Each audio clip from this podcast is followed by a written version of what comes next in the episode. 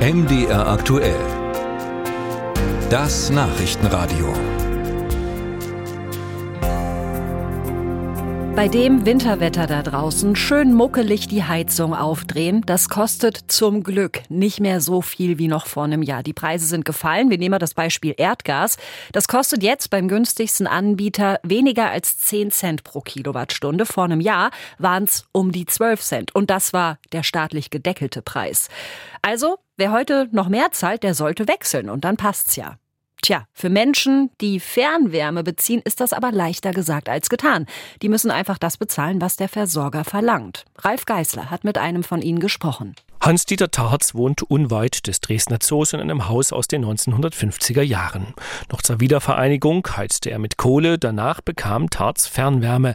Eigentlich eine feine Sache, weil das Schleppen der Eimer entfiel, doch seit einigen Jahren wird Fernwärme immer teurer, was den Rentner ärgert. Wir hatten im Jahre 2019 707 Euro bezahlt und sind jetzt bei 1240 Euro angelangt.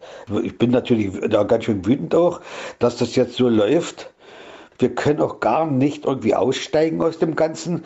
Wir hängen ja da direkt dran am Netz. So wie dem Rentner geht es vielen. Etwa jede siebte Wohnung in Deutschland wird per Fernwärme beheizt. Vor einem Jahr deckelte der Staat die Kilowattstunde für einen Grundverbrauch bei 9,5 Cent.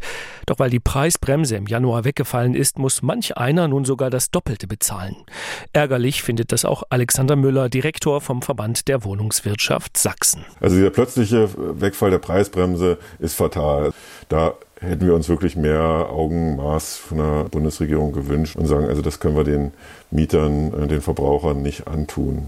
Wir fühlen uns natürlich ein Stück weit auch abhängig und haben eben die Angst, wenn es dort preislich in die falsche Richtung geht, dass unsere Mieter dann irgendwann nicht mehr zahlungsfähig sind. Das Hauptproblem, anders als bei einer Gas-, Öl- oder Stromheizung, kann weder die Hausverwaltung noch der Bewohner zu einem günstigeren Anbieter wechseln. Fernwärmenetze sind regionale Monopole. Wer die Leitung betreibt, bestimmt den Preis. Norman Fricke von der Arbeitsgemeinschaft Fernwärme bestreitet aber, dass die Versorger das ausnutzen. Für die aktuell hohen Preise gebe es andere Gründe. In der Fernwärme verwenden wir sogenannte Preiskleidklauseln, die nehmen Bezug auf bestimmte Erdgaspreisentwicklungen, zum Beispiel Indizes äh, vom Statistischen Bundesamt und äh, dadurch haben sie sozusagen immer einen gewissen Verzögerungseffekt. Das heißt, das, äh, was vor einem Jahr passiert ist auf den Weltmärkten für die Energiepreise, wird dann letzten Endes erst ein Jahr später bei der Fernwärme weitergegeben. Dafür hätten Fernwärmekunden noch von günstigen Preisen profitiert, aus andere schon draufzahlten, sagt Frick Strecke. Er versichert, wenn die Gaspreise niedrig bleiben, werde auch die Fernwärme wieder billiger. Beim Bundesverband der Verbraucherzentralen fordert Florian Munder trotzdem mehr Transparenz. Das bedeutet, dass einerseits die Preise nachvollziehbar sind für die Verbraucherinnen und Verbraucher und andererseits eine deutschlandweite Wärmenetzkarte mit einer dahinterstehenden Datenbank, damit ich auch die Möglichkeit habe, bei Fernwärme zu schauen, ist der Preis, der mir jetzt eben angeboten wird, ist das ein hoher Preis oder ist ein günstiger Preis. In so einer Datenbank Bank könnte zum Beispiel ein Leipziger nachschauen, ob die Preise in Magdeburg ähnlich hoch sind. Er könnte auch sehen, aus welchen Quellen Fernwärme in Deutschland so kommt, ob aus Kohle, Gas oder Erneuerbaren. Den Anbieter wechseln könnte man mit der Datenbank allerdings immer noch nicht.